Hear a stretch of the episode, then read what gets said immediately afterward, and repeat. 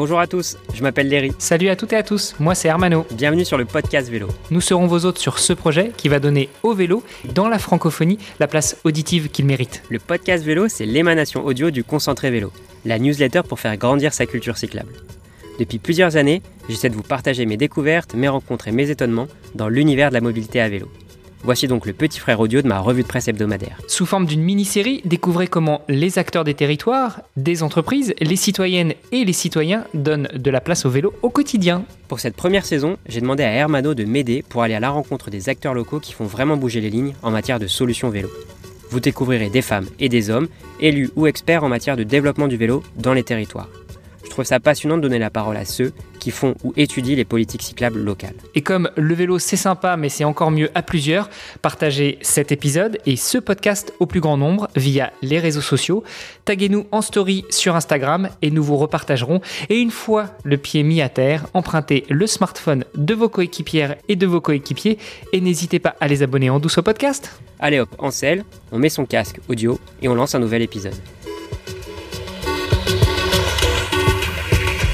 Bonjour à toutes et à tous, bienvenue pour un nouvel épisode du podcast Vélo. C'est Hermano au micro et je suis très heureux d'avoir un nouvel invité. Après avoir accueilli le représentant du plus grand réseau de vélos en libre service du monde, je suis heureux de recevoir le directeur mobilité d'une communauté d'agglomération à taille un peu plus humaine, euh, mais avec qui je suis impatient d'en découvrir plus sur euh, la mise en place de leur politique de mobilité douce et en particulier de vélo. Agissant sur plusieurs sujets et notamment le vélo en libre service, je reçois Thomas Peignard. Bonjour Thomas. Bonjour. Enchanté de te recevoir sur le podcast. Ah bah de même, je suis très heureux de partager euh, l'expérience de, de l'aglo d'Épinal sur le, sur le vélo et sur les mobilités de manière générale. Je t'ai un petit peu sursollicité par mail pour booker cette entrevue, donc euh, je pense que tu auras noté que j'avais vraiment envie de parler avec toi.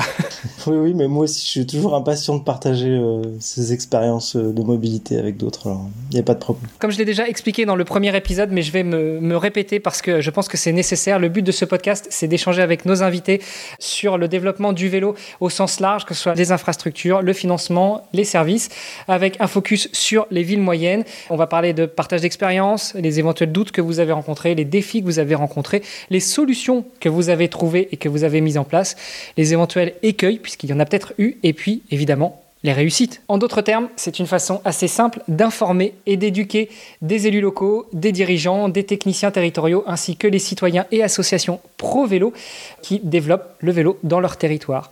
Thomas, pour commencer, si tu devais te présenter, si tu devais résumer ton parcours en quelques phrases. Alors, en quelques phrases, donc euh, moi, aujourd'hui, je dirige une, petite équipe euh, d'une dizaine de, personnes, ce qui est plutôt une grosse équipe pour une, communauté d'agglomération comme la nôtre, puisqu'on fait un, un, peu plus de 100 000 habitants, qui développe des services de mobilité, qui accompagne euh, les communes pour transformer leur espace public, pour mieux accueillir notamment les cyclistes au quotidien. Je suis à la tête de cette petite équipe depuis 5 ans maintenant l'aglo d'Épinal. Et j'ai travaillé pendant une dizaine d'années auparavant dans une autre communauté de communes euh, plus petite au nord de, de, de, Nancy, le bassin de Pompée, où j'ai à peu près tout appris de, des métiers du service public, de ce que c'est d'être un agent euh, territorial, euh, de travailler au contact des élus, des autres techniciens, des, des, des, collectivités locales. Et je suis géographe de formation et je suis parisien d'origine. Maintenant, je, je, vis depuis une quinzaine d'années donc en Lorraine. Euh, J'aurais jamais pensé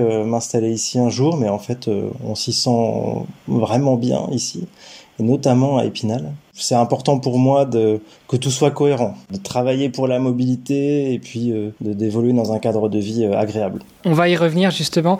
Euh, alors je voulais rebondir sur deux choses. Déjà, tu parles d'Épinal. Effectivement, je ne l'avais pas cité en introduction du podcast, mais tu es donc le directeur mobilité de la communauté d'agglomération. Géographe, tu peux nous expliquer un petit peu ce que c'est par rapport à un géomètre, par rapport à un prof de géographie? Tous les gens qui savent pas quoi faire une fois qu'ils ont un bac littéraire, qui se disent tiens, je pourrais faire prof d'histoire géo, ils s'inscrivent en géographie à la fac et là ils se rendent compte que c'est pas ça du tout, euh, qu'on leur apprend la botanique, la cartographie, la géomorphologie. Donc c'est à peu près rien à voir. Et puis peut-être qu'au final ça va te plaire la géographie. Et la géographie c'est quoi finalement? C'est comment on appréhende euh, l'évolution de l'être humain dans l'espace. Euh, comment euh, on aménage le territoire euh, comment on crée ou on préserve des paysages. Voilà c'est tous ces métiers là et qui sont euh, totalement passionnants et pourtant absolument méconnus. Ça devrait parler aux parents qui ont des enfants qui sont en sixième, cinquième.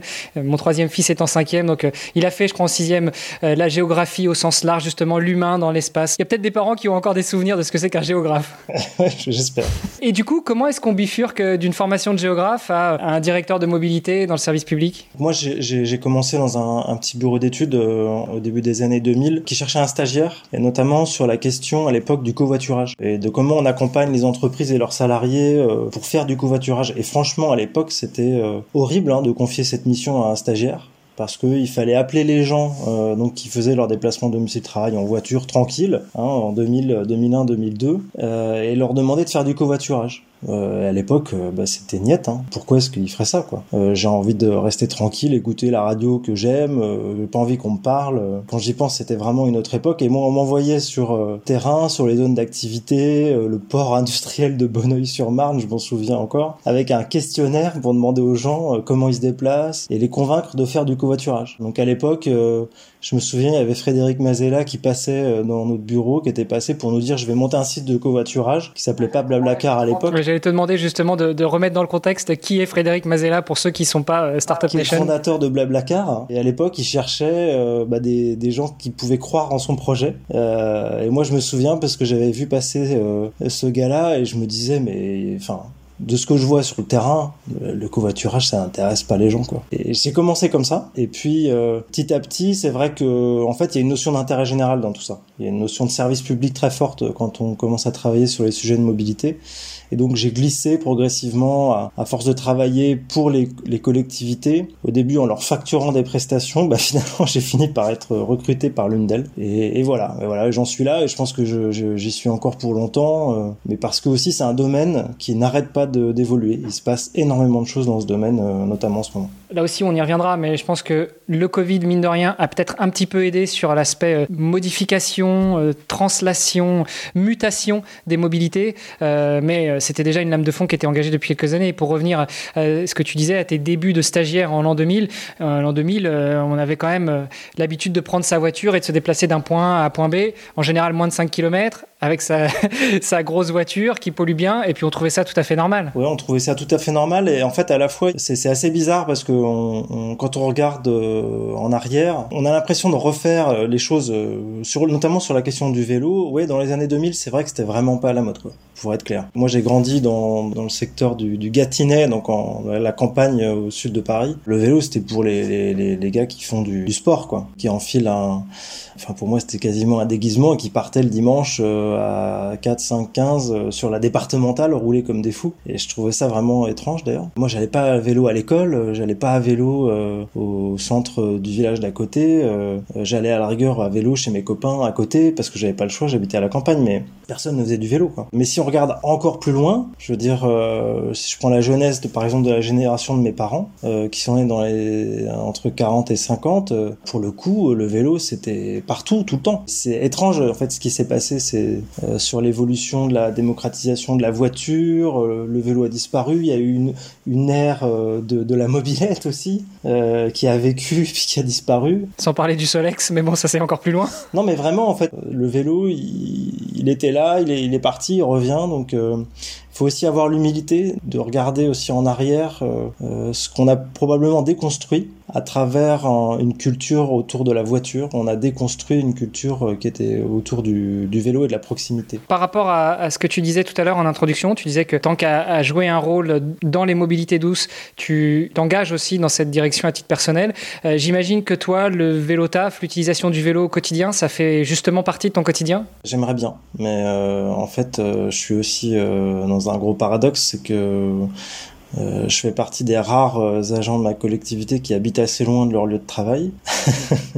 pas bien. c'est pas bien du tout c'est vrai que pendant dix ans, euh, j'étais très heureux quand je travaillais à, à. Euh, je vivais à Nancy et en gros, euh, je pouvais prendre le, TER, aller à la gare à vélo, mettre mon vélo dans le train. J'avais 9 minutes de TER, c'était hyper facile. Ou une demi-heure de vélo porte à porte, donc c'était vraiment super. Et puis, bon bref, après c'était une opportunité de travailler à Épinal. Je suis vraiment, vraiment content d'avoir accepté ce défi parce que c'est une collectivité qui, est très agile, qui, qui prend des risques, qui fait les choses à, à fond. Pour le coup, j'ai pas encore pris la décision de déménager sur Épinal, bah déjà parce que je suis pas tout seul.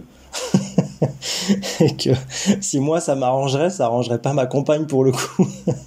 Donc euh, en fait, ça prouve aussi, ça me rappelle au quotidien que bah, changer ses habitudes de déplacement, c'est pas une mince affaire en vérité. C'est assez structurant dans, notre mode de vie. Pour rebondir encore une fois, tu parles de Lorraine. Euh, moi, j'ai vécu ces 15 dernières années au Luxembourg, donc euh, Metz, Nancy, Épinal, ça me parle encore. C'est pas trop trop loin. pour ceux qui connaissent pas, alors Pompey, je savais pas qu'on disait Pompey, j'ai toujours pensé qu'on disait Pompéi en référence à, cette ville ensevelie à côté de Naples. Pompey, Épinal, ça, représente combien de, de kilomètres? À Pompéi-Pinal, on doit être à 70 km à peu près, je pense. Effectivement, même en VAE, ça paraît un petit peu compliqué. De temps en temps, je me lance le défi de le faire, euh, puis je le fais pas, parce qu'il faudrait partir très très tôt et oublier qu'il faut déposer les enfants à la crèche, etc. Mais bon, après, ce qui compte, c'est de faire les choses aussi comme on peut. Et bon, euh, dans les déplacements professionnels, par exemple, c'est vrai que j'essaye de, de, maximiser l'utilisation du vélo euh, et du train puis dans ma vie quotidienne à, Nancy aussi. Mais c'est vrai qu'entre les deux aujourd'hui, c'est encore un peu paradoxal. Donc il y a le covoiturage, heureusement aussi, qui permet un peu de déculpabiliser. On a parlé rapidement tout à l'heure de la communauté d'agglomération d'Épinal, euh, de cette euh, petite spécificité que c'est euh, plus de 70 communes, à peu près 100 000 habitants. Tu peux nous en dire encore un petit peu plus vraiment sur les spécificités du territoire pour lequel tu es directeur de mobilité? Pour moi, c'est surtout une très grande agglomération rurale, très rurale, principalement des villages hein, dans les 78 communes, autour d'une ville-centre qui est Épinal, euh, d'un peu plus de 30 000 habitants. Mais c'est quand on y regarde d'un peu plus près, un territoire qui est vraiment très grand, hein, qui fait 75 km je crois du, du, nord au sud, et qui a plusieurs bassins de vie dans le périmètre. Donc en fait, euh, on parle beaucoup de la ville du quart d'heure ou du territoire de la demi-heure en ce moment, et c'est assez net chez nous, c'est que les gens ont l'habitude de vivre euh, sur sur leur secteur. Donc il y a plusieurs communes, il y a, y a Charmes, il y a Taon-les-Vosges, il y a Certi la Vosges-les-Bains, euh, qui organise autour d'elle un, petit monde hein, de, villages euh, et parfois même de, hameaux. Donc c'est un territoire très rural dans sa configuration. C'est aussi, en tout cas en ce qui concerne la communauté d'agglomération, une collectivité qui n'a pas peur de s'engager dans des, dans des projets, euh, notamment sur la mobilité, qui a priori ne sont pas faits pour elle. Mais ça, c'est vraiment un enseignement c'est que euh, quand on parle par exemple de vélo en libre service, parce qu'à un moment on va en parler. C'est quand même le but de ce podcast. pour être très clair, euh, c'est assez insolite. De, proposer et surtout de faire, de mettre en œuvre ce type de projet sur ce type de territoire. Donc je sais qu'on n'est pas les seuls en France, maintenant il y en a, pas mal qui s'y mettent, j'ai vu Saint-Brieuc, j'ai vu euh, euh Landerneau, donc donc c'est vraiment super de pas avoir de complexe d'infériorité, c'est pas parce que on est euh, en rural, c'est pas parce qu'on est une petite collectivité par rapport à, des métropoles qu'on ne peut pas aller vers ce genre de, de solution. Et surtout, c'est ce que je voudrais qu'on retienne, c'est que ça fonctionne. Bah, alors justement, c'est l'objectif de ce podcast, on va en parler. Moi je me permettais d'insister justement sur les spécificités du, territoire de la communauté d'agglomération d'Épinal, parce que euh, effectivement quand on parle, euh, le premier épisode était avec un élu euh, du 10e arrondissement de Paris, effectivement là on parle de vélo en libre service, ça tombe presque sous le sens pour certaines personnes de se dire bah, je suis dans le 10e, je vais dans le 16e, je prends mon vélo, ou même je suis dans le 10e, je vais dans le 11e, je peux prendre un vélo en libre service, ça tombe sous le sens. Quand on se replace dans le contexte d'une communauté d'agglomération rural, euh, les distances sont pas les mêmes, les infrastructures sont pas les mêmes. On n'y pense pas forcément, mais il suffit d'y réfléchir euh, encore une fois. D'une commune à l'autre, c'est des départementales, voire des nationales, et donc c'est pas forcément des infrastructures qui sont faites pour le vélo. Justement, avant d'arriver sur euh, la partie euh, défi que vous avez dû relever, euh, ce, fameux complexe d'infériorité que pourraient ressentir certaines personnes des, communautés d'agglomération ou même des, communes rurales, je voudrais qu'on reste encore un petit peu sur toi. J'ai cité à plusieurs reprises ton poste, j'ai dit que tu étais directeur de mobilité. Qu'est-ce que c'est Kesako que ce poste de directeur de mobilité Je vais simplement faire appel à un souvenir, c'est quand j'ai rencontré, euh, en l'occurrence, euh, Patrick Nardin, qui est maintenant maire d'Épinal, donc il y, a, à peu près cinq ans, euh, qui était déjà l'élu chargé des, transports à l'époque. On n'était pas encore passé des transports à la mobilité, mais justement, c'était un peu l'enjeu. il cherchait quelqu'un pour prendre en main finalement la, la définition d'une stratégie mobilité pour le territoire.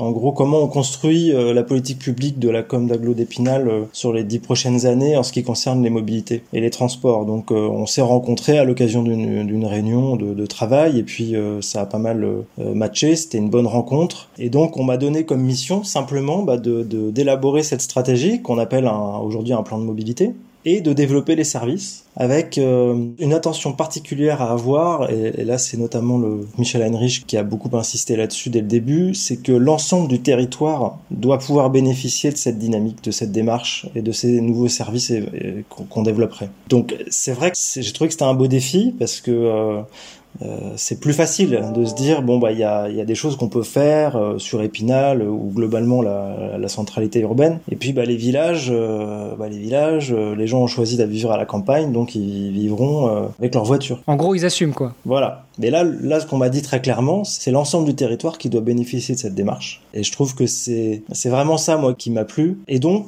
aujourd'hui être directeur des mobilités de la Clom d'Aglo d'Épinal bah c'est recruter pas mal de monde parce que J'étais tout seul au démarrage et puis aujourd'hui donc on est euh, une dizaine. À la fin de l'année on sera 16. Et, là où j'étais tout seul, bah maintenant il y a euh, des gens qui sont en charge d'accompagner les communes dans euh, la conception de leurs espaces publics. Il y a des gens qui sont en charge de livrer des vélos électriques à domicile. Il y a des gens qui sont en charge d'organiser les transports scolaires. Voilà donc c'est une petite start-up qui s'est montée, qui continue d'ailleurs à se développer au fur et à mesure que les élus acceptent les projets qu'on leur soumet, de nouveaux services, de développement. Euh, demain, on va ouvrir une agence des mobilités, par exemple, qui sera un lieu qui permettra de renseigner sur euh, absolument tous les services qu'on propose, du bus au car, au vélo, euh, aux subventions d'achat de vélos à essence électrique, tout. Et tout ça est en train de se construire, de construire un, un système, en fait, un système de mobilité. Et c'est important d'avoir cette approche systémique parce que si la finalité c'est bien de moins rouler en voiture tout seul dans ses déplacements quotidiens. En face, on peut pas miser que sur le bus ou que sur le train ou que sur le vélo. Il faut bien qu'on travaille sur l'ensemble du système. Cette fameuse intermodalité qui euh, tombe sous le sens dans les grandes agglomérations, encore une fois, Paris, Marseille, Lyon ou autres, et qui est pas forcément si évidente que ça pour des, des communes rurales. Ouais, c'est vrai que je, pense que euh, ce qui euh, ce qui est très net aujourd'hui, c'est vraiment l'étendue, le panel des services qu'on est capable de déployer sur un territoire. Euh, J'ai parlé de la location de vélo, il y a la longue durée, il y a le libre-service, il y a le covoiturage, il y a, en plus il y a différents types de covoiturage, soit pour le domicile de travail, soit plutôt du, du covoiturage solidaire, il y a l'autopartage, il y a hum, le travail sur euh, les tarifications, le, le, service en, euh, sur les applications mobiles. Il y a tellement de choses à faire ce qui est bien en fait euh, aujourd'hui dans ce métier, c'est qu'il y a aussi euh, toute une dynamique de l'offre. De nouveaux opérateurs, des entreprises qui se développent bah, comme 15 euh, et qui rendent aussi accessibles des services à des territoires comme les nôtres en misant sur quelque chose euh, de plus ergonomique ou de plus novateur et surtout de plus adapté en fait à, nos attentes. Tu as mentionné 15, on va y revenir. J'en profite pour le placer. 15 est sponsor de cette première saison du podcast, donc merci à eux de nous soutenir. Pour revenir un petit peu à toi, alors tu as déjà partiellement répondu à la question, mais après euh, avoir eu une expérience dans la communauté d'agglomération de Nancy, qu'est-ce qui a fait que tu as voulu travailler dans une agglo plutôt à, taille humaine? Euh, Qu'est-ce qui a fait que tu as voulu relever ce challenge, hormis le fait que tu t'entendais bien avec euh, la personne qui t'a chassé, pour ainsi dire, hormis le projet qui te semblait un petit peu excitant Est-ce qu'il y a d'autres choses qui ont fait que tu as franchi le pas? Pour être précis, je travaillais pour la communauté de communes du bassin de Pompée, qui n'est pas dans la métropole du Grand Nancy. C'est très important, sinon, euh, si jamais mes élus de l'époque... Je, m'y perds, je m'y perds. entendent ça. en fait, euh, j'étais déjà dans une communauté de communes à taille humaine, et je pense que justement, je mhm. voulais y rester. On est au contact de la décision, du projet, de l'élu, du terrain, plus facilement, je trouve. Je, voulais vraiment rester là-dedans. Euh, ce qui m'a plu aussi dans le, le projet à, à Épinal, euh, je pense, c'est de partir de zéro. Alors, il y a un réseau de transport urbain hein, qui, qui s'appelle le réseau Imagine, d'ailleurs, qui est assez, prometteur hein, comme, comme identité, euh, pour quelqu'un qui aime le développement, justement. Partir d'une feuille blanche, euh, me, me, donner les clés un petit peu hein, du, du, du, camion euh, sur, sur l'aspect mobilité, cette confiance qu'on m'a donnée complètement pour, pour avancer et qu'on m'a renouvelé régulièrement, c'est ça qui m'a vraiment plu parce que euh, je pense que c'est aussi dans mon tempérament quoi. J'aime euh, euh, j'aime aussi moi du coup prendre des risques et aller de l'avant c'est pas parce qu'on fait du service public qu'on doit pas être dans le développement. Ça pour moi c'est très important Tu as dit quelque chose tout à l'heure qui a un petit peu excité ma curiosité, c'est que finalement, tu as un petit peu monté une start-up euh, dans ce service public, puisque tu as commencé de zéro, vous allez être une quinzaine en fin d'année, et, et c'est toi qui donne l'impulsion et qui fait avancer tout ça. J'avais une question qui était quelle était la place du vélo avant à Épinal? Tu l'as dit, il n'y avait rien. Alors, je pense que ça faisait déjà partie de l'ambition des élus et du territoire. il y avait par exemple déjà un dispositif de, subvention pour l'achat de vélos assistance électrique depuis 2014. Euh, il y avait aussi euh, une très belle véloroute, euh, donc une certaine dynamique. Et puis surtout, surtout, il y a eu l'histoire de Moustache Bike sur Épinal. Alors tu peux revenir dessus. On, décidément, on reste dans la Startup Nation. Non, non, vraiment, c'est, c'est, je pense que ça, c'est un marqueur. c'est que hum, bah, les, les, mêmes élus qui m'ont embauché euh, ils ont permis à Moustache Bike de s'installer, de se développer. Ils, leur ont donné les moyens en fait d'être à l'aise pour grandir aussi sur le territoire. Ils ont cru à l'époque à un projet, à un grand projet industriel de fabrication de, de vélos assistance électrique, à un moment où euh, ce marché n'était pas du tout euh, mature hein, en, France. Et cette pépite hein, qui est Moustache Bike sur notre territoire, et ça donne le ton. C'est-à-dire que le vélo, a explosé dans la pratique, dans le marché, dans, euh, la culture, y compris d'un point de vue économique et industriel sur notre territoire. Donc c'est vraiment un marqueur. Hein. Quels ont été les premiers défis que tu as eu à relever euh, en commençant d'une page presque blanche. Elle,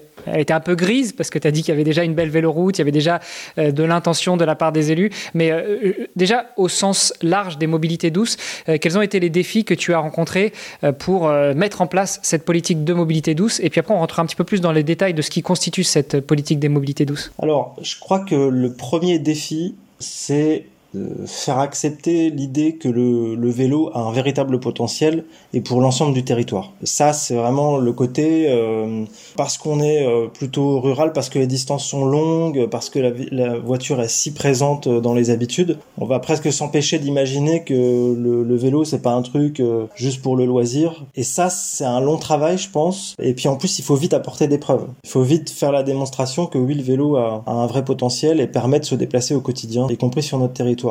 Et comment on fait justement pour apporter des preuves? Alors, on teste. Il faut tester. Il faut tester des choses. Alors, on a, par exemple, euh, qu'on a créé en 2019 euh, notre service de location de vélo assistance électrique qui s'appelle Villevolt, euh, avec un sous-titre qui est Ville et village à vélo électrique. et le ville et village est très important, évidemment. L'idée, c'était quoi? C'était de dire, euh, pour dynamiser la pratique du vélo, on va miser sur le vélo assistance électrique. Bon, quiconque est monté sur un vélo assistance électrique comprend tout de suite euh, que euh, il a le pouvoir de capter une plus grande clientèle que le vélo euh, dit mécanique ou musculaire. Et donc on a misé là-dessus. Je vais toujours en faire un peu trop au début. donc j'avais proposé qu'on achète une centaine de vélos. On m'a dit attendez, on va, on va faire doucement. Donc on a commandé 25 vélos assistance électrique. Et pour que tout le monde en bénéficie, on les a proposés à la location pour des périodes de trois mois. Euh, et pour que tout le territoire en bénéficie, on, les livre à domicile, ces vélos. Tu réserves sur, sur Internet ou par téléphone, peu importe. Euh, et on vient te livrer ton vélo assistance électrique chez toi. Dès qu'on a lancé ce service, en octobre 2019, on avait 25 vélos disponibles, on a eu euh, plus d'une centaine de demandes. donc on a vite recommandé des vélos.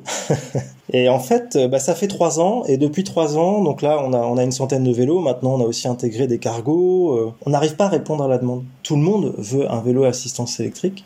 tout le monde le, veut. dès qu'on le loue pour trois mois, après on veut le renouveler. Donc nous, on essaye de prioriser quand même pour les, les nouveaux utilisateurs. Et surtout, donc la démonstration qu'on a fait, c'est que tout le territoire en veut. On a des communes chez nous, c'est des, ce sont des villages quoi. Hein. Adigny les Verrières, ça, c'est un tout petit village. Bah, et parfois, c'est par grappe de trois ou quatre habitants qui, qui s'abonnent et, qui veulent un vélo assistance électrique. Et donc euh, c'est très très euh, excitant à suivre parce que euh, moi qui suis géographe, du coup on cartographie tout ça, on fait la démonstration que toutes les communes demandent tous les habitants de l'ensemble du territoire demandent à avoir ces vélos euh, pour les essayer, pour se faire une idée, ensuite passer à l'achat, intégrer ça vraiment dans ses habitudes. Donc ça c'est un premier exemple. Il fallait convaincre. Et franchement au début, à part euh, le président, euh, mon élu de référence aussi Patrick Nardin qui, qui soutenait évidemment ce projet, il a fallu convaincre les élus plutôt du secteur rural.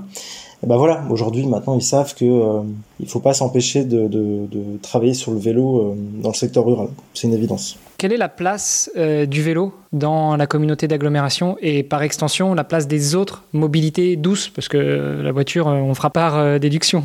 Bon, déjà, c'est très difficile à mesurer parce que euh, on n'a pas en fait hein, de, de, malheureusement de, de, système de comptage exhaustif, euh, euh, réactif aussi parce que les choses évoluent très vite. Donc euh, il y a des sensations d'abord, il y a l'impression quand même partagée par les uns et les autres que le vélo est, de, est désormais très présent dans l'espace public, de plus en plus présent.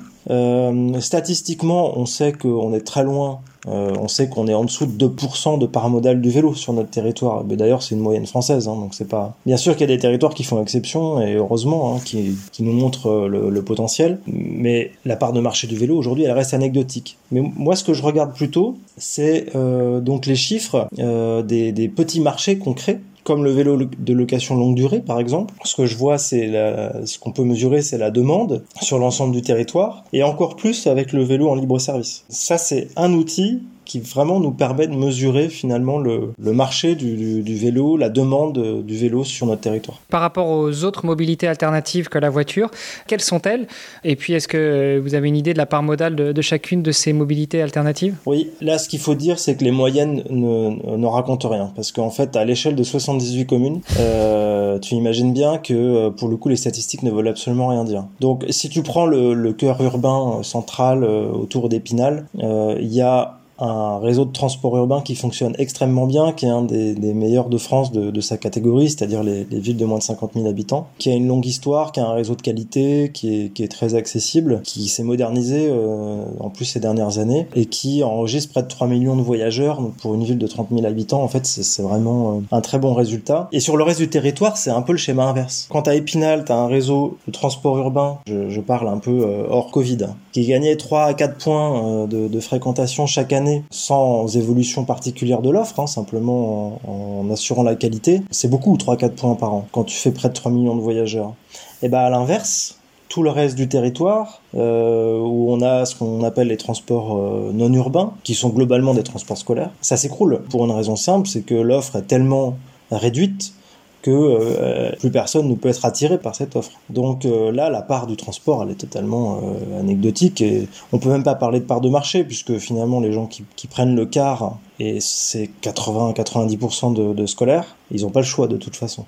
Donc, euh, on pourrait même pas appeler ça une part de marché. Et enfin, il y a la question du train. Oui, c'est une nécessité. Ouais. Il y a la question du train chez nous qui est, qui est assez intéressante. On a un réseau de 10 gares et haltes, hein, principalement des haltes, hein, c'est-à-dire euh, un point où le, le train va s'arrêter, mais où finalement tu t'as plus de service euh, en gare. Avec une bonne offre globalement sur la partie nord du territoire. Je crois qu'il y a près de 2 millions de voyages euh, sur, euh, sur, sur notre territoire par le train à peu près. Et, mais par contre, des lignes notamment vers le sud, d'Épinal à Belfort, qui sont des lignes, si on avait suivi la dynamique euh, initiale, ces gares-là ne seraient plus desservies ça devait fermer, il faut être très clair, c'est des petites lignes qui, qui devaient fermer euh, parce que moins d'offres, égale moins de voyageurs, on réduit encore l'offre, on investit plus sur le sur l'infrastructure et à la fin on s'arrête. Euh, en 2019, cette ligne euh, a été sauvée avec un gros travail de lobbying par nos élus euh, et grâce à la aux régions Grand Est et, et Bourgogne-Franche-Comté. Et on a une ambition assez forte nous sur le TER parce que en fait l'ensemble de notre territoire euh, peut être connecté au train. Encore faut-il bah, qu'il soit attractif. Donc euh, il y a la question des horaires, du cadencement, des tarifs. Souvent on, on oublie un petit peu que c'est quand même un, un, vrai sujet. Ça peut être un frein. Ça peut être un frein. Je sais pas si tu as vu, là il y a l'Allemagne qui vient de sortir pour quelques mois un abonnement à 9 euros euh, illimité pour prendre le TER mmh. en mesure de, de, de, lutte contre la dépendance énergétique de, de l'Allemagne au gaz et au pétrole. Il y a des choses à faire. Voilà, on a un gros projet aussi sur le train pour euh, rendre les gares de nouveau euh, vivantes, accueillant du service, attirant les gens tout simplement. Euh, et la plupart euh, des gens aujourd'hui ont totalement sorti de leur carte mentale ces petites haltes ferroviaires qui sont à l'état d'abandon hein, quasiment hein, sur sur notre territoire. Euh, bah c'est vrai que tu parlais de la démarche entreprise par l'Allemagne. Moi, en, en, vivant 15 ans au Luxembourg, j'ai vu euh, la gratuité des transports arriver euh, dans le pays. Euh, alors, je sais pas, parce que ça, ça fait trois ans, donc euh, je sais pas ce que donnent les statistiques, mais, euh, mais c'est vrai qu'on voit de plus en plus de monde dans les transports en commun au Luxembourg, malgré le Covid. Donc, certainement que la, la, carte de la gratuité de certains transports en commun pourrait être utilisée. Après, le problème, c'est que ça risque de prendre des parts de marché sur toutes les autres mobilités alternatives. Oui, alors en fait, bon, il y a tout un débat sur la gratuité des transports hein, euh, qui, est, qui est intéressant. Moi, en tant que directeur des mobilités, ce que je vois, c'est que notre système de transport urbain, en tout cas, il est, il est performant il génère une recette très utile puisque on, génère plus d'un million deux cent mille euros de recettes pour une petite collectivité comme la nôtre. Ça paye presque 30% hein, des coûts du transport. Je sais pas comment on ferait pour financer cette gratuité. Donc je pense que la gratuité, c'est un outil pour beaucoup de territoires et de réseaux de transport pour se lancer ou pour se relancer. Quand on n'a pas mmh. grand chose à perdre, parce que c'est quand même souvent le cas pour les, réseaux qui passent à la gratuité, alors oui, on peut se le permettre. Quand on a, euh, bon, euh, je sais pas moi, moins de 10% de, de, niveau de recette par rapport aux dépenses, c'est une hypothèse qui peut être sérieuse, mais à notre niveau, euh, ça serait déraisonnable, je trouve. Et, surtout, moi, ce que j'ai appris euh, euh, sur les réseaux de transport, c'est que il faut que la tarification soit accessible, mais surtout, il faut que la qualité soit là. Il faut que l'offre soit bonne et que la qualité soit là. Et, ça, je, pense que c'est vraiment le, premier niveau à atteindre, c'est d'avoir un réseau bien cadencé, fiable, de qualité, confortable aussi. Euh, et bien sûr avec une tarification accessible. Tu parles justement de, qualité des transports. On va revenir un petit peu plus sur la partie vélo de, cet épisode, puisque euh, on est quand même sur le, podcast vélo. Euh, dans le cadre du déploiement des mobilités douces et en particulier du vélo, tu nous as dit que la communauté d'agglomération d'Épinal a commencé par la location en longue durée, donc pour des périodes de trois mois. Pourquoi est-ce qu'après vous avez basculé sur d'autres modes, complété l'offre avec d'autres modes et notamment le vélo en libre service? D'abord parce qu'on a la bougeotte hein, et qu'on n'aime pas, euh, pas ne rien faire. Non, je, rigole, c'est, c'est, un peu vrai quand même. C'est que euh, on, sent en fait qu'il y a, y, y a des réponses à apporter sur la pratique du vélo et que euh, il faut répondre à différents types de demandes. En l'occurrence, la location longue durée, ça permet d'avoir un vélo comme si c'était le, le tien tu l'as chez toi euh, pendant trois mois euh, ou jusqu'à un an, hein, on propose la location. Euh, donc tu le gardes chez toi, tu le gardes chez toi, c'est ton vélo. La problématique par rapport à ça, euh, bah déjà, c'est que le, on n'avait pas suffisamment de vélos pour tout le monde. ça, c'est un premier point. Déjà. le deuxième point aussi, c'est que euh, tout le monde ne peut pas acheter un vélo assistance électrique. Il faut être très clair. C'est 2000 euros le prix moyen d'achat d'un vélo assistance électrique. En tout cas, dans les dans les dossiers qu'on subventionne à l'année, on, on, en fait 1000 à l'année. Le prix moyen, c'est 2000 euros. Euh, il y a toute une euh, partie de la population euh, qui ne pourra pas acheter de, de vélo assistance électrique, économiquement parlant, je veux dire comment on fait pour s'adresser à ces gens-là, pour leur donner l'opportunité de se déplacer à vélo assistance électrique? Notamment quand on pense au fait qu'il y a beaucoup de gens bah, qui vivent, euh, même dans une agglomération rurale, qui vivent en appartement, qui n'ont pas de garage, pas de local à vélo. Un vélo assistance électrique à monter sur le balcon quand on en a un, c'est quand même euh, c'est un peu euh, c'est contre-indiqué hein, pour de multiples raisons. Il y, avait vraiment cet enjeu de rendre accessible à tous vraiment au plus grand nombre euh, le vélo assistance électrique. Ça, c'était vraiment un, point important dans notre réflexion. Le deuxième point, c'est que hum, pour pouvoir avoir un effet démultiplicateur, le vélo libre-service était tout indiqué. Parce que avec du vélo libre-service, avec 150 vélos, tu peux avoir 8000 utilisateurs. Et ces chiffres-là, je je les dis pas au hasard, c'est parce qu'aujourd'hui on a 150 vélos et 8000 utilisateurs. Et surtout, on a euh, chaque semaine 150 utilisateurs nouveaux. Donc, il y a un effet des multiplicateurs, ça veut dire qu'avec peu de vélos, tu rends le vélo assistance électrique accessible à beaucoup de monde. Voilà, et ça, c'est très important. Pour le, le, vélo en libre service à Épinal, euh, justement, vous avez quoi comme flotte euh, Combien de vélos Quel type de vélo euh, et, et, combien ça coûte aux usagers l'utilisation d'un vélo en libre service? Donc, alors les choses bougent vite, hein, mais on a lancé ce service, donc Villevolt Libre Service, le 5 juillet 2021. je le sais parce que c'est la date de naissance de ma fille. donc j'étais Félicitations. À, la fois à la maternité, mais c'est simplement en tant que, que papa accompagnateur. et en même temps, on lançait ce nouveau service, donc euh, euh, je suivais discrètement sur mon smartphone ce qui se passait euh, en direct. On a lancé donc ce service le 5 juillet et on a déployé en, quelques semaines 150 vélos à assistance électrique sur 34 stations. sur plusieurs communes, donc Épinal bien sûr, et puis Golbet et Chantraine qui sont des, communes de la conurbation d'Épinal. Euh, mais également euh, à Charmes, plus au nord, euh, à Taon-les-Vosges, et puis depuis quelques mois aussi à La les bains qui est une commune très rurale, au sud. Le service a pris tout de suite, et on a eu énormément d'inscriptions. Alors ça fonctionne, donc c'est le, le, le, système qui est fourni par, par 15. on s'inscrit via l'application en quelques clics, hein, on va dire. C'est nous qui décidons notre tarification, évidemment. Je précise que ce service, on l'assure nous-mêmes. On a recruté des agents euh, qui s'occupent de, ces vélos, de, du service après-vente, euh, de changer les batteries, etc., etc. On n'a pas confié ça en fait à, à un opérateur euh, qui le ferait pour nous, on le fait nous-mêmes. La tarification, c'est 1 euro pour 30 minutes d'utilisation. Et si je m'abonne, j'ai droit à 30 minutes offertes chaque jour.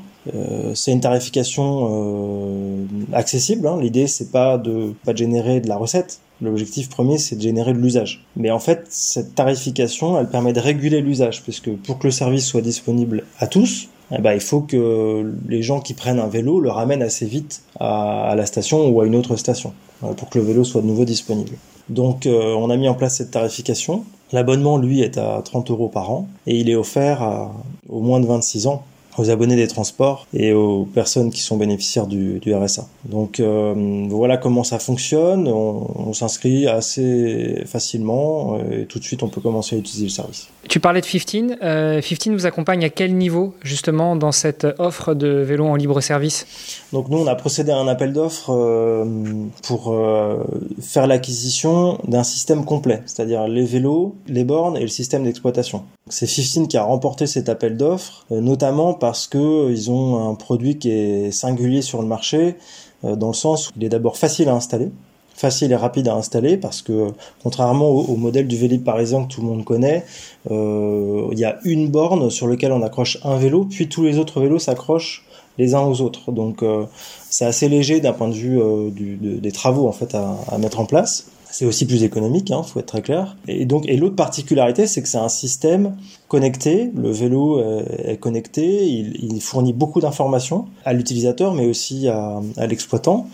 Et donc, euh, 15, déjà dans la conception du produit, pour nous, c'était c'était vraiment particulier comme euh, comme offre. Et aujourd'hui, euh, ce fournisseur, c'est c'est un fournisseur, c'est une entreprise en, qui développe son produit qui développe constamment son produit, euh, que ça soit les, les, logiciels ou que ce soit le matériel, et qui entend en fait euh, nos remontées de terrain, nos demandes, nos attentes, nos propositions aussi, qui les intègre assez vite, qui les développe, qui s'ajuste. Donc c'est vrai que c'est c'est pas comme si on avait acheté euh, des vélos et puis qu'on n'avait plus qu'à les louer derrière. Il y a vraiment une interaction assez forte aujourd'hui avec euh, avec notre fournisseur. Enfin, quand je dis forte, elle est même quotidienne en vérité.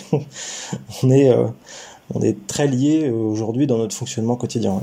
Comme tu disais tout à l'heure, juste pour recadrer un petit peu, vous, vous avez recruté du personnel qui euh, effectue la maintenance sur les vélos, donc euh, éventuellement qui les dépose, qui va les chercher, qui fait la régulation des vélos d'une station à une autre, euh, qui les entretient, changer les pneus, changer les câbles de frein, changer les batteries, réparer, changer tout ce qu'il y a à changer. En revanche, 15, eux, c'est le système d'opération, c'est l'application, c'est l'installation des bornes, et puis c'est euh, l'entretien du système euh, d'information de manière générale. Oui, c'est ça. Alors, euh, non, l'installation des bornes, on l'a, pris en charge. Bon, c'était, on aurait pu leur confier, okay. mais en l'occurrence, on l'a pris en charge parce que euh, installer une borne quelque part, c'est aussi de la concertation, quoi, avec les élus locaux, avec les utilisateurs, et puis en plus, on peut aussi changer d'avis. C'est l'avantage aussi du système qu'on a choisi et qui est fourni par 15, c'est que comme les travaux sont assez légers, on peut ajuster les positionnements. On, finalement, on va se mettre plus près de telle entreprise ou, ou plus près de tel arrêt de bus. Euh, voilà, on a le droit entre guillemets de se tromper un petit peu au début, de tester des implantations et puis de les réajuster. Mais oui, effectivement, la répartition des rôles, c'est ça. Euh, donc nous, on, exploite notre, notre service et, et 15 nous fournit tous les outils pour le faire. Sur la partie réalisation justement de, ce projet, déjà sur la partie délai, euh, combien de temps est-ce qu'il faut envisager pour euh, mettre en place une telle politique de vélo en libre service à partir du moment où le directeur des mobilités, donc toi, tu as dit à ton président d'agglomération qui t'a dit OK, euh, j'aimerais bien qu'on lance un système de vélo en libre service. Combien de temps il faut pour faire l'appel d'offres, pour trouver le prestataire, pour contracter avec le prestataire et pour lancer les premières installations et la livraison des premiers vélos. Oui, alors avant de répondre à la question, je vais, je vais quand même dire que tout le temps de préparation, justement, avant que le projet soit validé, ben, c'est là que c'est le plus long. C'est que euh, convaincre, euh, financer aussi, parce que on a on a eu une opportunité de financement avec le, le plan France Relance qui a qui nous a accompagné à hauteur de 40% des investissements. Euh, donc euh, c'était une belle opportunité, mais il fallait la saisir euh, et donc il fallait euh, monter ce projet assez rapidement. Même si l'idée avait déjà été testée, on avait déjà testé un peu ce scénario dans le cadre euh, d'un contrat de, de, renouvellement de notre contrat de transport urbain. mais à l'époque, 15 n'existait pas, ce type de solution n'existait pas et donc notre projet n'était pas réalisable. Donc dès l'instant qu'on a on a validé ce projet en interne, il y a le temps du marché public qui peut finalement euh, bah, euh, être assez court, on va on va dire deux mois. Puis ensuite c'est vraiment la question de savoir combien on laisse de temps aux, fournisseurs pour nous fournir le matériel. Et nous on avait un objectif, c'était de pas rater le début de la saison, euh, enfin de l'été. Donc on avait un objectif, c'était de démarrer début juillet et c'était écrit comme ça dans notre cahier des charges et en gros notre consultation on l'a faite au printemps. Donc c'était très serré. Ceux qui ont répondu euh, parfois nous ont répondu bah, on répond mais on n'y arrivera pas. On pourra pas déployer ce service euh, en, dans aussi peu de temps. Et parmi ceux qui, qui nous ont dit nous on peut le faire, bah, il y avait 15. Donc euh, c'est difficile de répondre à cette question. Notre expérience, c'est que globalement, en 4 à 6 mois, on avait déployé le service complètement. Si on parle de ça à mes agents aujourd'hui, qui sont en charge de ce service, ils ont la tête qui tourne. Hein. C'est-à-dire que dans un monde idéal, effectivement, il aurait fallu beaucoup plus de temps pour préparer le démarrage, mais, mais c'est comme ça, il y a des opportunités à saisir. Recruter, il faut former, il faut réceptionner le matériel, euh, apprendre à l'utiliser, à l'entretenir, à démarrer, voilà. Donc on a appris beaucoup en faisant on a mis très peu de temps pour démarrer. Félicitations, parce que c'est vrai que dans le service public, lancer un projet de cette ampleur en moins de six mois, à partir du moment où c'est signé, euh, ça reste quand même relativement exceptionnel. Oui, c'est exceptionnel. En fait, ce que je pense aussi, c'est que hum, il faut apprendre de ça. Je pense aussi qu'il faut arrêter parfois de se donner trop de temps, trop de temps pour réfléchir, trop de temps pour préparer. Euh, quand on se laisse trop de temps, parfois on, en perd encore plus. Je veux dire, euh, là, on avait un objectif clair, c'était de, démarrer au début de l'été il fallait le tenir. Euh, et ça nous a permis de nous organiser en fonction de ça aussi. Mais aussi, je pense que ce qui nous a euh, aidé, c'est qu'en face, bah, le candidat retenu, il avait bien réfléchi à cette question. Il nous a pas fait de fausses promesses. Voilà. Il nous a clairement dit, moi je peux le faire dans telles conditions. Voilà, il faut valider très rapidement euh, ce qui sera la tarification, ce qui sera la charte graphique, etc. Euh, il avait bien identifié déjà en fait euh, dans le processus tous les éléments qui auraient pu devenir bloquants dans le dans le déploiement, et ce qui nous a permis bah, de, de, tenir la barre et puis d'arriver à déployer le 5 juillet 2021. Alors, est-ce que tu aurais encore plus globalement que ce que tu nous as partagé, un retour d'expérience générale sur le service Alors, pas forcément axé là justement sur la mise en place, mais sur le service en lui-même. 5 juillet 2021, on est en juin 2022 quand on enregistre. 11 mois après le lancement, euh, bientôt l'anniversaire de ta fille. Quel retour d'expérience tu peux nous faire? Poliment, je vais dire que c'est une réussite et tout le monde le, le, dit, le pense, le voit. Pourquoi poliment? Poliment parce que personnellement, j'ai envie de dire, c'est un carton. Euh, c'est un carton plein, ça marche euh, vraiment très fort. C'est vraiment très agréable à, à voir hein, pour pour des techniciens comme nous dans les collectivités de, de voir qu'on fait changer les choses concrètement. Voilà, on, est dans la rue, on voit nos vélos qui circulent, on voit qui les emprunte, euh, dans quelles conditions. Et il y a une dynamique très forte de progression de l'utilisation de ce service, notamment de, depuis, euh, enfin dès le démarrage, mais ça a roulé beaucoup pendant l'hiver c'est très surprenant. Il n'y a pas eu un jour en fait où euh, nos vélos n'ont pas roulé hein, malgré la neige. Et puis là, depuis le début du, printemps, bah, en fait, on repousse les limites. On, commence à comprendre que euh, le potentiel est immense. Euh, en fait, on ne sait pas où, on va s'arrêter, où est le plafond. En fait, on va sûrement à un moment atteindre un, un plafond hein, de, par rapport à l'offre qu'on a déployée. On ne sait pas où ça va s'arrêter. Donc, euh, euh, ça fonctionne bien, ça fonctionne partout, euh, à la ville comme à la campagne. Alors, à la campagne, c'est parfois un peu plus long, forcément. Il n'y a pas la densité, il n'y a pas euh, et les gens qui travaillent et les gens qui habitent, etc. Donc, ça peut être un peu plus long. Mais globalement, sur toutes nos stations, on a de l'utilisation. On a des, on a des trajets qui sont réalisés. Voilà. C'est pour ça, je je, dis poliment, c'est une réussite parce que euh, c'est aussi énormément de travail. Ça, on va pas se le cacher. Hein. C'est vraiment beaucoup, beaucoup de travail. C'est aussi parce qu'on a choisi de, donc, de l'assurer en régie, en direct, nous-mêmes. Et du coup, on a la maîtrise. On sait ce qui se passe, euh, on sait pourquoi ça arrive, on sait apporter des solutions rapides. Mais oui, c'est, parfois un casse-tête, mais, en tout cas pour l'usager, ça fonctionne très bien. Tu dis que c'est un service très prometteur. Justement, euh, quel serait, à ton avis, l'avenir du service de vélo en libre service dans la communauté d'agglomération d'Épinal Alors c'est vraiment une bonne question parce que hum, pour moi c'est une première séquence qu'on a réalisée, 34 stations, 150 vélos. Là en vérité on a, on a déjà réceptionné 100 nouveaux vélos, euh, donc on va passer de 150 à 250 euh, dans les jours qui viennent pour répondre à la demande, euh, pour déployer aussi de nouvelles stations. Parce que là où notamment les communes rurales pensaient que ce service n'était pas pour elles, bah aujourd'hui Bon, moi, je compte plus les demandes hein, de, maires, de communes rurales qui veulent absolument leur station Villevolt, entre guillemets pour en être, pour bénéficier de la dynamique, et puis parce que euh, ils voient bien que euh, bah, ça répond à, une demande. Euh, il y a 78 communes. Bon, je pense pas qu'on ira partout, mais d'un point de vue territorial, il y a quand même un, un très gros potentiel. après, il faut pas oublier une chose, c'est que le vélo en libre service, c'est un outil au service du développement de la pratique du vélo sur un territoire. Je ne sais pas encore si c'est un mode d'avenir. Par exemple, euh, je crois savoir qu'à Lyon, là où une des premières collectivités qui avait lancé un, vélo en libre service, comme ça a remis le vélo dans la ville, comme ça a remis le vélo dans la, culture euh, du territoire, bah, petit à petit les gens euh, se sont réappropriés le vélo, ont acheté leur vélo, et puis petit à petit, finalement, il y a moins besoin du vélo en libre service. Donc, faut avoir ça en tête sur du très long terme, c'est que c'est pas forcément un système qui sera éternel.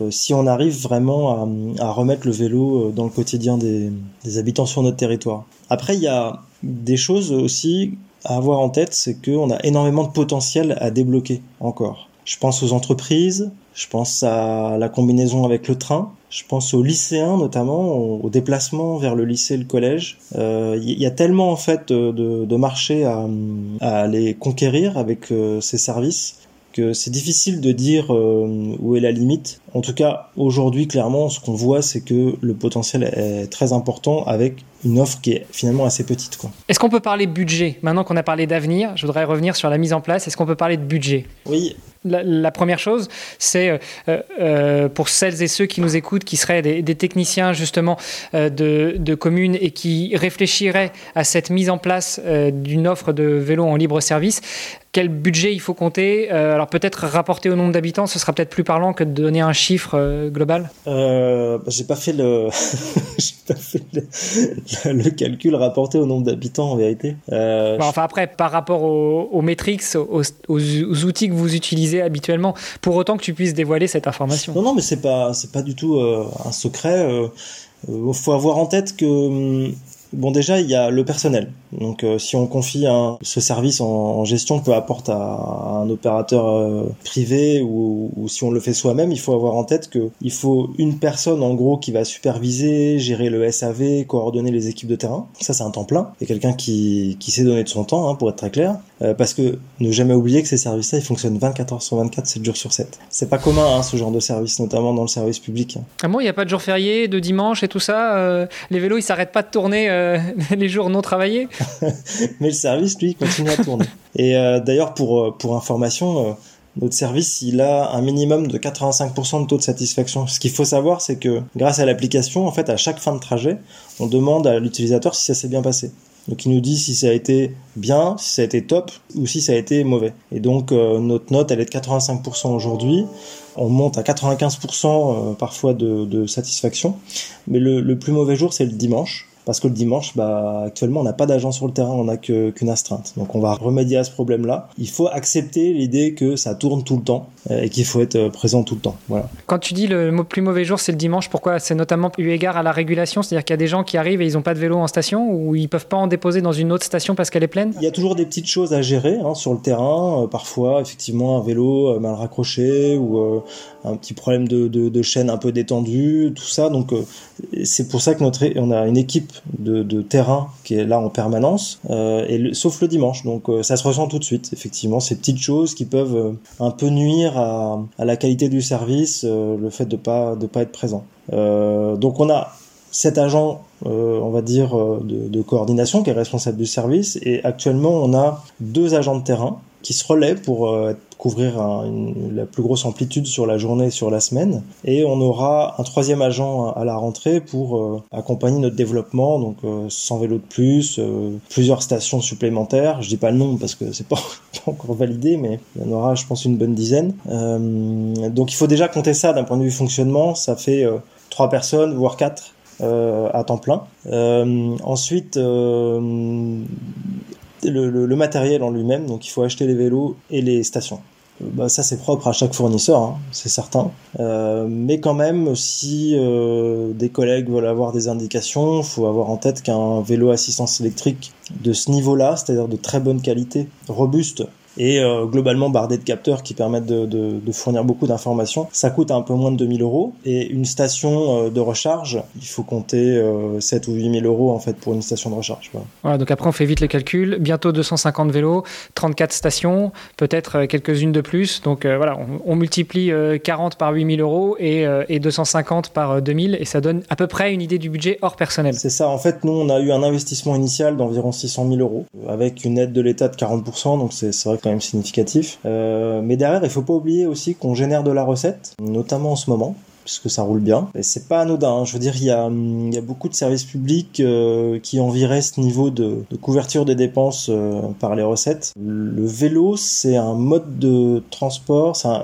un, système de mobilité qui n'est pas coûteux euh, par rapport à du transport euh, en commun, par exemple. Faut, faut quand même avoir ça en tête. Faut peut-être le dire pour les techniciens territoriaux qui nous écoutent, mais faut pas le dire trop fort. Si jamais il y a des utilisateurs qui l'écoutent, qui pourraient se dire, bah, ils ont quand même vendre moins cher leur service, non? Alors, moi, la réponse, elle est facile, Hermano, là-dessus. C'est que. Je taquine volontairement, hein, t'auras bien compris que c'était pas, c'était pas méchant. Hein. Mais en fait, nos utilisateurs, c'est intéressant de voir aujourd'hui que, euh, avec la tarification que j'expliquais tout à l'heure, hein, donc 1 euro par 30 minutes et, et 30 minutes offertes quand on est abonné, on a un trajet sur deux environ qui est gratuit dans les trajets qui sont réalisés. Et qu'on a finalement une acceptabilité assez bonne de l'euro à payer pour les, les 30 minutes ça pose vraiment pas de problème, il n'y a pas de barrière là-dessus parce que le service est de qualité, parce que le vélo il est, il est confortable, parce que l'assistance électrique elle est, elle est quand même agréable. Je reviens vraiment sur cette idée que la qualité du service permet aussi euh, poser une tarification, euh, d'assumer une tarification et de générer de la recette et, et c'est ce qui permet aussi d'envisager le développement de ce service aujourd'hui. Alors tu nous as dit que euh, votre investissement initial était aux alentours de 600 000 euros, que vous avez eu à peu près 40% financé par l'État dans le cadre du dispositif que tu nous expliquais tout à l'heure. Le reste, comment est-ce que ça a été financé? Est-ce que c'est pris en charge par la communauté d'agglomération? Est-ce que euh, finalement c'est chaque euh, habitant de la communauté d'agglomération qui va mettre un petit peu à la poche? Euh, Comment est-ce que c'est financé? Alors c'est financé comme tous les autres services de mobilité et de transport, c'est financé dans le cadre du budget annexe mobilité. Euh, donc c'est pas le budget général de la collectivité qui finance ce service, c'est un budget annexe et ce budget annexe il a comme ressource les recettes des services. Donc euh, bah, ce que les gens payent pour prendre le bus ou pour utiliser nos vélos et le versement mobilité qui est euh, donc euh, payé par les entreprises de plus de 11 salariés de tout le territoire qui est une taxe sur la masse salariale de l'entreprise et donc qui génère, euh, on va dire, 60 à 70% en fait de notre ressource euh, sur euh, ce budget annexe mobilité. Euh, bon, tu n'as toujours pas répondu à mes questions, mais j'ai bien compris que tu n'as pas encore fait le ratio. Donc, je, je, te réinviterai pour savoir à peu près le, le, coût par utilisateur ou le coût par habitant environ. je pense que si on peut le dire assez facilement, en, en, en fonctionnement, ça coûte à peu près 1,50€ par habitant aujourd'hui. Justement, on a beaucoup parlé de l'expérience que vous avez vécu quand tu as dirigé la mise en place euh, d'un tel service, d'une telle offre, euh, l'offre qui va encore s'étendre. Quel conseil tu pourrais donner à d'autres agglomérations, qu'elles soient d'une taille similaire à la communauté d'agglomération d'Épinal ou euh, plus petite ou encore plus grande quel, quel, bon conseil tu pourrais donner Éventuellement, quels écueils vous avez rencontrés Comment vous les avez contournés? Premier conseil, venez à Épinal voir comment ça marche. On vous accueillera avec plaisir. Il fait sa promo, il fait sa promo.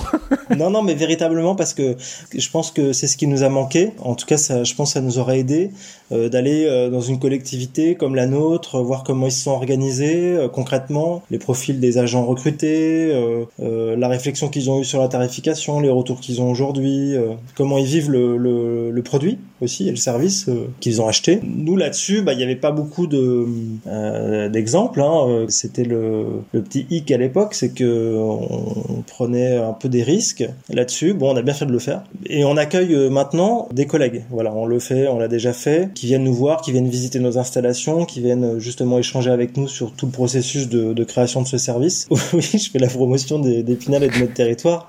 Mais non, mais t'as raison. Hein. C'est, il faut venir voir euh, comment ça marche. Et puis, nous, on échange aussi avec des collectivités qui ont d'autres systèmes, euh, qui envisagent potentiellement de passer sur le nôtre parce qu'il a beaucoup d'avantages. Mais aussi, on apprend de ces échanges avec les voisins. Euh, donc ça, c'est le premier conseil. Euh, le deuxième conseil, je pense qu'il faut pas avoir peur de la régie. Je, je veux pas avoir l'air d'avoir un, une approche dogmatique là-dessus. Hein. Nous, on a un contrat de délégation de service public pour le transport. On a des marchés de prestation de services pour les transports euh, scolaires. Mais là, ce service-là, je pense qu'il faut être en prise directe. D'abord parce que c'est des métiers qui n'existent pas, ou, ou, très peu, ou qui sont très récents. Je veux dire, euh, des agents qui font de la réallocation euh, de vélos, de stations, euh, sur ce type de vélo, ça, enfin, chez nous, ça n'existait pas. Hein. Donc, c'est des gens qu'on a reconvertis, qui ont voulu se reconvertir. C'est des gens qui travaillaient à la patinoire, qui ont été volontaires pour intégrer ce projet, partir sur un nouveau défi. C'est vraiment un peu notre dénominateur commun à tous dans l'équipe. Et ces métiers, bah voilà, aujourd'hui on, en sait un peu plus sur euh, ce que ça demande comme profil, comme compétences. Donc c'est ça aussi qu'on peut euh, partager avec avec d'autres.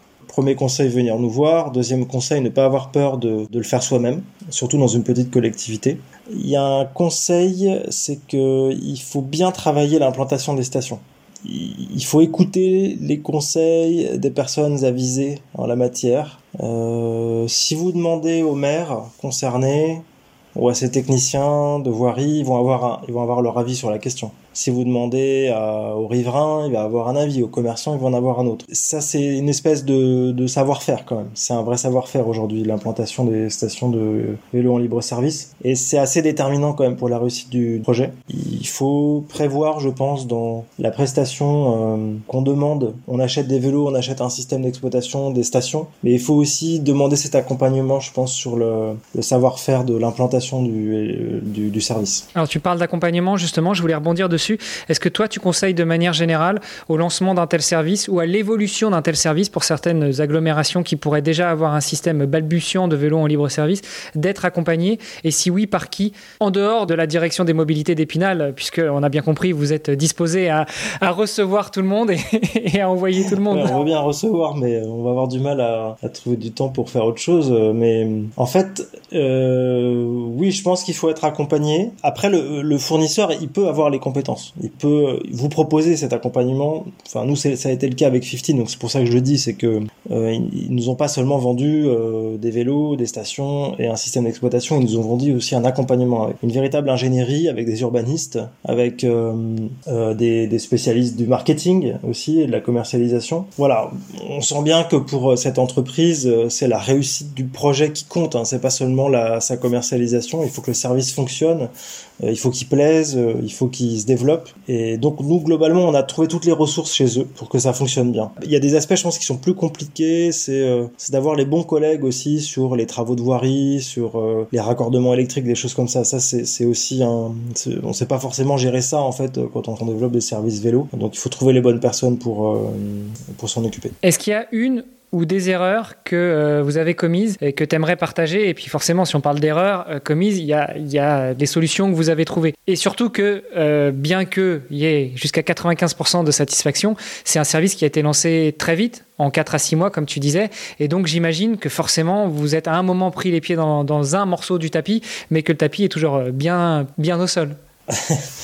ouais. Quand un service fonctionne bien, ça veut dire qu'il y a beaucoup de trajets réalisés par les, par les utilisateurs. Ça veut dire que les vélos sortent beaucoup. Ça veut dire qu'il faut les entretenir et assurer une maintenance euh, top niveau. En l'occurrence, euh, nos agents font du super travail, mais ça a été très vite très exigeant. Donc euh, avoir les pièces détachées, comprendre euh, à fond euh, le comment on, répare les différentes composantes du vélo. là pour le coup, je pense qu'il aurait fallu qu'on se prépare un peu mieux. On a été débordé par la par la demande en fait, hein, par la réussite du projet un, petit peu au début. Donc on avait du mal à mettre tous les vélos en station tous les jours. Et ça c'est vrai que bon c'est quelque chose qu'on maîtrise mieux maintenant, mais l'exigence sur la maintenance elle est assez forte. Et je pense que là-dessus on avait on n'a pas été assez vigilant au, au démarrage et à la préparation du projet. Euh, bon, bah voilà, c'est des choses qui après se régularisent, mais avoir un technicien cycle, par exemple, dans son équipe, je pense que c'est vraiment euh, incontournable, euh, même si on a des agents qui sont très polyvalents, qui se forment. Quand même, il y a, je pense, cette fonction de la, réparation, de la maintenance qui est vraiment importante à avoir je veux dire, dans, une équipe. Du coup, j'en profite aussi pour faire euh, notre promo, puisque euh, le podcast vélo, il est proposé par Le Concentré Vélo, et Le Concentré Vélo a récemment lancé le Job Vélo, qui est un, job board, donc euh, une liste de tous les, emplois disponibles dans le secteur du vélo. Alors, ça va du technicien vélo, justement, à un, directeur mobilité, s'il y a des communes qui en ont besoin, mais en passant aussi par éventuellement des, profils techniques de, développeurs ou autres dans des startups spécialisées dans le vélo. Donc voilà, je voulais le placer, puisque c'est vrai que tu parles beaucoup euh, des ressources humaines, euh, des besoins qui sont nécessaires pour lancer un tel projet. Il y a parfois de la résistance au changement. Comment est-ce que vous l'avez géré de votre côté? Alors, c'est une double question. C'est aussi bien en interne au service public que finalement côté utilisateur, bah, des, des, des habitants de la communauté d'agglomération qui ne comprenaient pas forcément la nécessité de lancer un tel service. Alors honnêtement, enfin très sincèrement, on n'a pas connu de résistance au changement sur ce projet. Je pense qu'il y a des gens qui doutaient de la réussite potentielle du, projet, notamment euh, en milieu rural, et, et c'est pas gagné encore, hein, mais il y a encore du boulot. Mais c'est aussi la particularité de cette collectivité, euh, c'est qu'il n'y a pas eu de résistance en fait euh, sur le projet. On a aussi capitalisé sur la réussite du, projet précédent, hein, donc ça c'est important hein, quand on a fait ses preuves sur quelque chose, euh, sur un service de location de vélo, bah, c'est plus facile d'aller aller sur l'étape d'après ou sur quelque chose de complémentaire. Donc sur ce service en particulier, je pense qu'il n'y a pas eu trop de ce problème-là. On en a parlé rapidement tout à l'heure, mais je pense que ça a besoin d'être évoqué parce qu'on n'en est pas forcément sorti. Euh, Est-ce qu'il y a eu un impact particulier du Covid, aussi bien sur vos décisions, sur le timing des décisions, que sur, euh, sur le lancement du service? Et une fois que le service a été lancé, est-ce que vous avez été à nouveau impacté par le Covid dans le bon sens ou dans le mauvais sens? Alors, donc nous, on a démarré juillet 2021. Donc, euh, juillet 2021, ça allait quand même euh, mieux. Hein. On était entre dose 2 et 3 euh, des vaccins, c'est ça? Ouais, c'est ça, entre la deuxième et la troisième dose. C'était quand même le bon moment pour y aller. Après, ce qui est sûr, c'est que dans la genèse du projet, l'effet vélo qu'il y a eu pendant le Covid, y compris chez nous, on s'est beaucoup appuyé là-dessus pour euh, faire justement accepter l'idée qu'il fallait investir encore davantage sur, euh, sur le vélo, sur la, sur la cyclabilité du territoire. Donc oui, enfin, moi je pense qu'on a bénéficié en fait de, de ça. On a, on a clairement bénéficié de ça parce que on a vu dans les rues le vélo partout, dans des conditions aussi plus faciles pour, euh, pour les cyclistes, hein, avec moins de, moins de circulation automobile. Donc euh, ça a permis de, de comment dire à cette réalité de prendre forme quoi sur l'espace public, aux cyclistes d'exister quoi sur l'espace public. Et les retours moi que j'avais de mes élus, c'était on en voit, on en voit de plus en plus. Euh, ils sont là quoi, les cyclistes, euh, ils sont ils sont parmi nous. Et Après, c'est peut-être aussi le fameux biais de confirmation. Tu sais, quand tu achètes une voiture rouge, tu as l'impression qu'il n'y en a pas tant que ça. Puis dès que tu l'as acheté, tu vois des voitures rouges partout. ouais, peut-être. Il y a, a peut-être de ça aussi, c'est vrai. Et, mais je pense que il euh, y a eu quand même une percée, quoi, une occasion, euh, une fenêtre de tir pour les gens de, de, se dire je vais, je vais faire un peu de vélo, je vais essayer, je vais m'y mettre. Ce qui est intéressant de voir dans les usages aujourd'hui sur euh, Villevolt, sur le libre service, c'est que c'est un usage plutôt ponctuel. C'est pas des, il y a des gens, on a, on a euh, près de 15-20% de nos utilisateurs qui sont très réguliers, hein, c'est plusieurs fois par jour, mais la majeure partie ce sont des gens qui vont utiliser le service une ou deux fois par semaine. Et donc c'est un complément en fait à leur mobilité. C'est euh, là, là je peux, là j'en ai l'occasion, ou là j'ai envie de le faire et donc je vais prendre euh, un vélo en libre service. Je pense que le défi pour nous, c'est que petit à petit, voilà, on conquiert cette, euh, cette clientèle, qu'on la fidélise aussi, puis qu'on arrive à la faire glisser plutôt dans un usage quotidien du vélo. Toi, qu'est-ce que tu aurais aimé qu'on te dise justement quand tu as euh, lancé le service euh, Quel conseil tu aurais aimé qu'on te donne? Tout s'est super bien passé, quoi, donc tu même pas eu besoin d'un conseil euh, Si, si, non, en fait, j'en ai eu beaucoup des conseils. J'en ai eu beaucoup. je pense que le secret, c'est quand même d'être bien entouré, quoi. C'est-à-dire, il faut avoir la bonne équipe, le bon fournisseur, les bonnes personnes ressources. Euh, j'ai vraiment pas été tout seul en fait dans, dans, dans, dans cette aventure-là. Je pense que chaque composante vraiment est importante, quoi. Que ce soit les gens qui vont s'occuper d'implanter les bornes, de relier le, de faire le raccord électrique.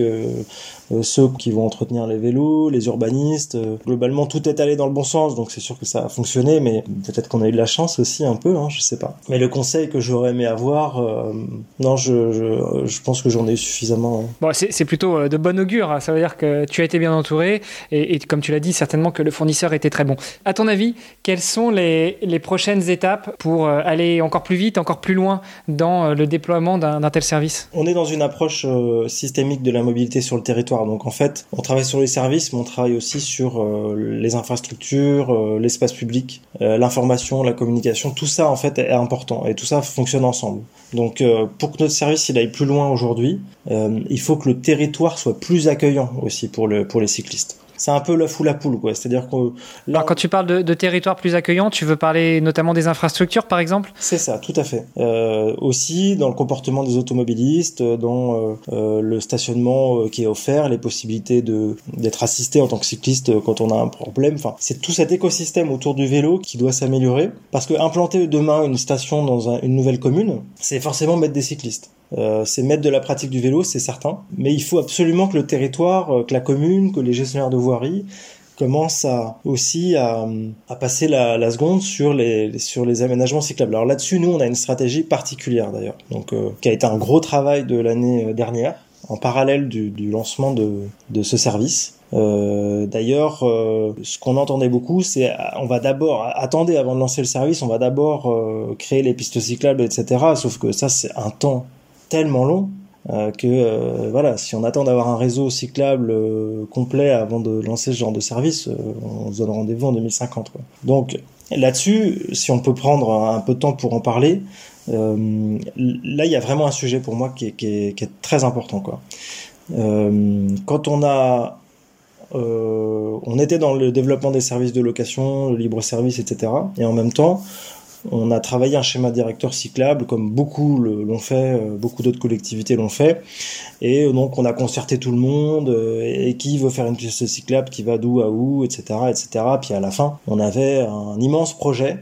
Euh, je pense qu'il faisait plus de 150 km de pistes cyclables. on avait beaucoup beaucoup travaillé. puis bah, simplement le budget était juste immense quoi en termes d'investissement. tu m'étonnes. 150 km de piste cyclable pour 100 000 habitants, ça fait presque euh, 1 km pour 1000 habitants. J'imagine que ça représente un, nombre énorme en termes de budget. Alors, en fait, je pense que heureusement, Heureusement que la piste cyclable est chère. Euh, moi aujourd'hui, j'assume de dire que c'est un modèle dépassé la piste cyclable. C'est un modèle totalement dépassé. Euh, c'est l'inertie de la ville routière. Euh, c'est ce qui reste en fait des, des, solutions. Euh, c'est comment on fait un petit peu de place en fait aux cyclistes dans la ville, alors que en fait aujourd'hui c'est la ville, la, rue, l'espace public qui doit accueillir d'abord le piéton, le cycliste, et puis on doit faire une petite, place aux automobilistes. Euh, une place suffisante, euh, une place à la hauteur de, des besoins, euh, mais pas prioritaire. Donc je pense que euh, on a réalisé ça difficilement hein, parce qu'en fait euh, on s'est retrouvé euh, donc là c'est des expériences de, de, techniciens de collectivité. On s'est retrouvé au dernier comité de pilotage sur le schéma directeur cyclable avec notre truc infaisable. Et, et en face en plus on avait des élus et des communes qui nous disaient mais on va pas y arriver quoi on va pas y arriver. Enfin, je veux dire, euh, où est-ce qu'on va trouver les moyens de faire ça, quoi? On s'est arrêté, on a fait une petite pause, euh, on a discuté, euh, notamment avec certains spécialistes comme Sonia Lavadino, qui est bien connue quand même dans, dans, dans le domaine, anthropologue suisse, qui nous a emmenés en Suisse avec une petite délégation. Qui, qui est sur la liste des, des prochains invités d'ailleurs. Et on a fait la visite, on a fait une visite avec elle du système de mobilité suisse avec nos élus euh, de ville, nos élus de village. Et puis on a vite compris qu'on faisait fausse route, quoi.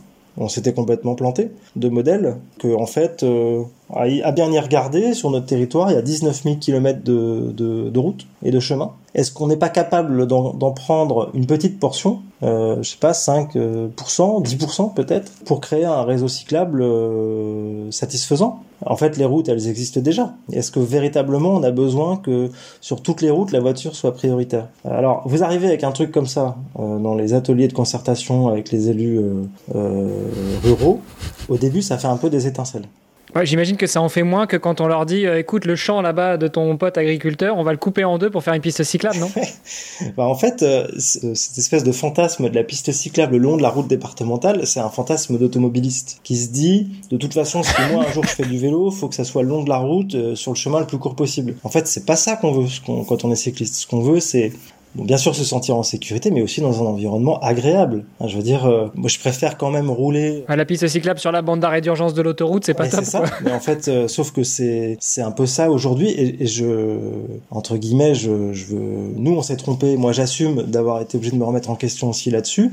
Et Sonia Lavadino m'a vraiment mis une petite claque euh, tout de suite. Hein. Dès la première minute où on s'est eu au téléphone pour la première fois, elle a attaqué là-dessus. Et, mais les bureaux d'études qu'on avait recrutés, qui nous ont accompagnés aussi, euh, ont besoin aussi d'évoluer vers une autre culture de, de l'aménagement du, du, du, cyclable, hein, parce que ça a été encore plus dur pour eux de l'accepter que pour nous. Euh, donc, bah, c'est sûr, eux, c'est leur prestation.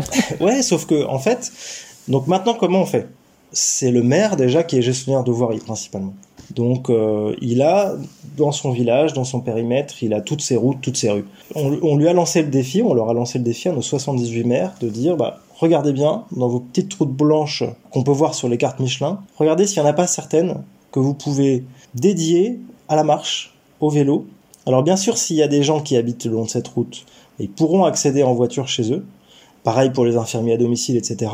Euh, mais cette route, il y a un panneau à mettre à l'entrée et un panneau à la sortie pour dire c'est une route réservée ou priorisée aux cyclistes et aux piétons.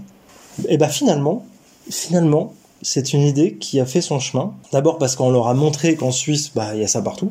Euh, et puis parce que ça veut dire qu'en en, en entrant dans cette dynamique-là, on est capable de construire un réseau rapidement, très agréable, sans imperméabilisation des, sols en plus, supplémentaire. Alors il faut bien sûr une très bonne signalétique, et puis ça va permettre, quand il y a de l'argent à mettre, de le mettre sur les points noirs sur les carrefours dangereux, sur les insertions euh, accidentogènes, sur tout ça. Euh, il y aura forcément des pistes cyclables à faire, mais pas pour faire des, linéaires, des kilomètres et des, kilomètres euh, de village à village. Donc ça, c'est vraiment pour nous, ça a été un point de bascule véritablement. Donc on est maintenant dans cette dynamique et puis euh, c'est plus les communes qui nous courent après en, nous envoyant des cartes, euh, vous savez, euh, faites à la main avec un avec un marqueur fluo vert en disant bon bah ça passera par là quoi. Voilà, c'est ce chemin-là qu'on va prendre et on va on va on va ouvrir en fait cette route aux cyclistes demain. donc ça ça a généré une super dynamique chez nous. Et on est heureux hein, parce que franchement, il y a un an, un peu plus d'un an maintenant, on n'était pas, très fiers de, notre bilan sur, le schéma directeur cyclable. Ça, c'est important maintenant qu'on arrive à ouvrir ces routes pour les cyclistes pour rendre aussi possible le développement de ce service de, vélo et puis tout simplement pour, pour booster la, pratique du vélo sur notre territoire.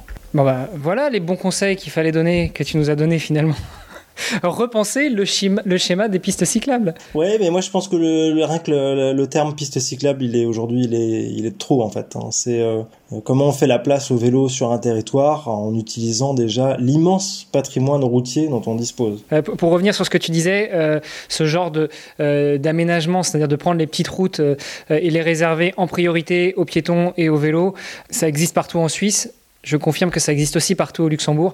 Donc euh, voilà, il y a, peut-être aussi des synergies à trouver, notamment dans toute la région Grand Est, là, euh, Benelux, euh, jusqu'à la Suisse. Il y a peut-être des synergies. Oui, c'est certain. Je, je, je, sais qu'en France aussi, il y en a d'autres hein, qui s'y mettent.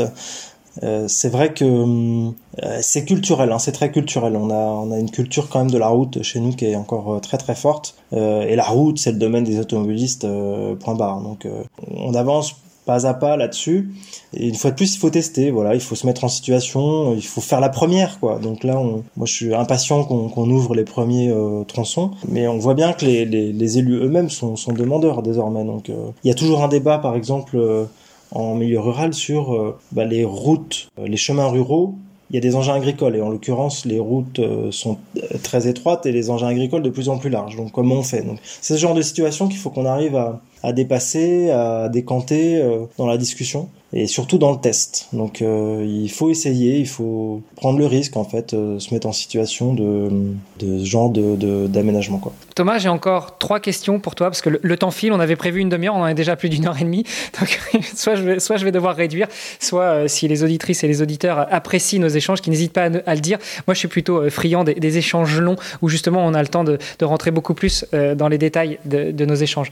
Si tu devais décrire l'agglomération d'Épinal de tes rêves? L'agglomération d'Épinal de mes rêves? Oh bah moi je vis un rêve éveillé hein. en tant que, oui, on l'aura bien compris, mais bon, il fallait quand même que j'insiste encore un petit peu sur ce point-là. Euh, alors, c'est pas tant la collectivité, parce que pour le coup, elle est, elle est, elle est vraiment euh, idéale dans, son fonctionnement, dans le, portage politique, etc. Donc, il y a dans les moyens qu'on met à notre disposition pour travailler. Donc là-dessus, il n'y a vraiment pas de, de, de, de, besoin particulier. Mais pour le territoire, je, pense que hum, il faut qu'on on arrive à reconstruire euh, la vie en proximité sur ce territoire, qui est paradoxalement un très grand territoire, très vaste, du nord au sud, hein, c'est une heure et demie de, de, de trajet hein, souvent. Euh, mais je pense que le secret va être dans les logiques de proximité. Donc je crois beaucoup au, au concept et à, la théorie de la ville du quart d'heure, du territoire de la demi-heure. Je trouve que ça, repose un peu les choses, c'est-à-dire que il faut qu'on arrive à ne plus avoir besoin d'aller loin pour euh, travailler, se cultiver, euh, faire du sport, euh, etc. Donc ça, c'est vraiment une question d'urbanisme et d'aménagement du territoire. Il faut essayer de rapprocher un peu les, services et les gens. Et je pense que ce territoire, il peut y arriver, notamment avec le vélo. Je pense que le vélo, c'est aussi un magnifique mode de déplacement dans le sens où il redonne du temps. C'est peut-être générationnel, je sais pas, mais moi je pense qu'on a besoin de reprendre un peu le temps de, faire les choses, de vivre les choses. On court vraiment beaucoup et c'est peut-être aussi parce qu'on est cette génération euh, automobile, quoi. On a l'habitude d'aller très vite quelque part, euh, de se garer au plus près, euh, d'être très efficace entre guillemets dans, notre mobilité. Et quand on passe au vélo, quand les gens passent au vélo, quand le territoire passe au vélo, le rapport au temps change. Et c'est un peu ça, moi, mon, rêve, c'est que on soit plus dans la proximité et un rapport au temps euh, qui soit différent. Une belle image du, futur. Si tu devais pitcher ton travail de, directeur des mobilités à des jeunes euh, qui sont en cours d'orientation pour, euh, pour les attirer vers les fonctions d'aménagement du territoire, tu dirais quoi?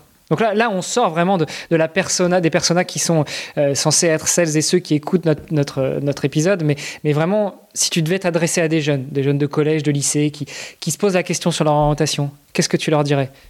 Ne dis pas venez à Épinal, ça tu l'as déjà dit. T'as plus le droit à ce joker là. euh, non, mais j'avoue, c'est pas le centre du monde. Et ben, je leur dirais, il y a un secret bien gardé.